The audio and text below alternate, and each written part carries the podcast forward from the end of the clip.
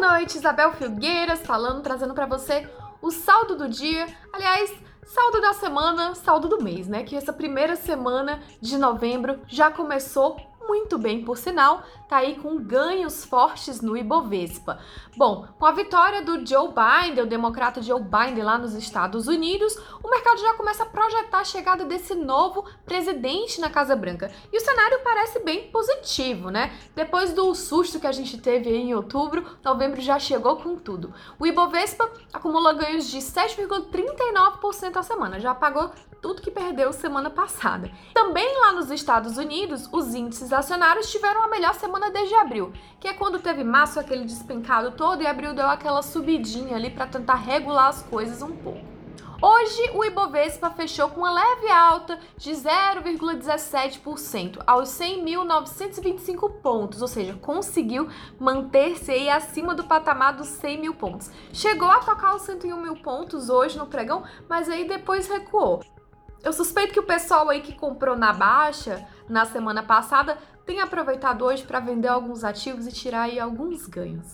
Em relação aos Estados Unidos, há uma expectativa de que esse novo governo de Joe Biden torne um ambiente um pouco menos volátil, porque ele é um cara mais multilateralista, né? A expectativa é de que ele alivie as tensões dessa guerra comercial que tem com a China e com isso o mercado fique menos volátil.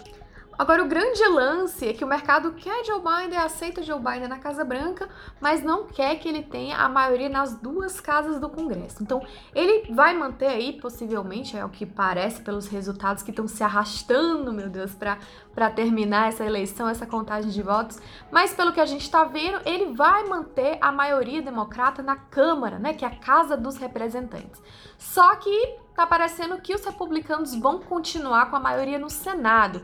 Isso para o mercado é interessante. Por quê? Porque aí o Biden teria mais dificuldade em aprovar propostas um pouco mais polêmicas e que desagradam o mercado, como a questão do aumento de impostos. Mas para propostas aí que já estão na discussão, na pauta, como pacote de estímulos, ele teria talvez uma certa facilidade, seria mais habilidoso para aprovar esse pacote de estímulos fiscal, financeiro, enfim, está todo mundo aguardando há um certo tempo. Ele tem uma boa quantidade de votos democratas aí no Senado também, a disputa está bem acirrada, os republicanos, de qualquer maneira, devem manter o domínio da casa, mas para o mercado, isso é o melhor dos dois mundos. Você coloca um democrata na presidência, na Câmara, também um domínio democrata, e aí republicanos no Senado para barrar algumas coisas que não são tão convenientes.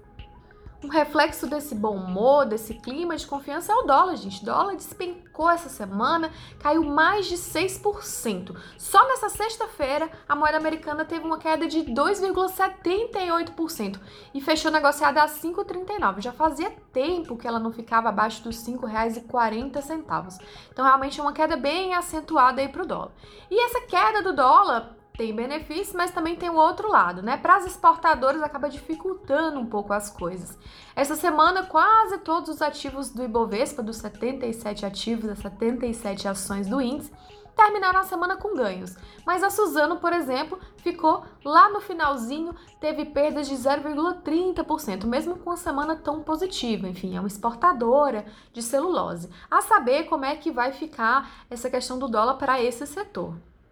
E ainda na onda dos bons resultados, quem se destacou positivamente essa semana foram as ações da Ultrapar, que chegaram a subir 21,73%, justamente depois de apresentar bons números aí para os investidores, para o mercado. Eco Rodovias também foi destaque, subiu 18,58%, também apresentou seus números. Na próxima semana vai ter balanço de Magazine Luiza, de varejista, então deve ser uma semana também bem animada. E aliás, o desempenho de varejistas, de tudo que está ligado ao comércio, shoppings, também não foi mal essa semana, não deixou a desejar, né? Bom, é o mês realmente da Black Friday. Novembro é o mês que antecede Natal, que tem muita expectativa aí de gastos das pessoas no comércio, de que a economia gire um pouco mais nessa época.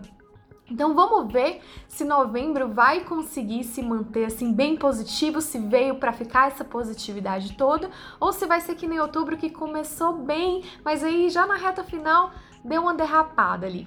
Hoje eu vou me despedindo do saldo do dia. Na verdade, segunda-feira, o Gustavo Ferreira retoma o posto, volta a apresentar aqui o boletim para vocês. Imagino que tem muita gente com saudade do Gustavo, das análises que ele faz.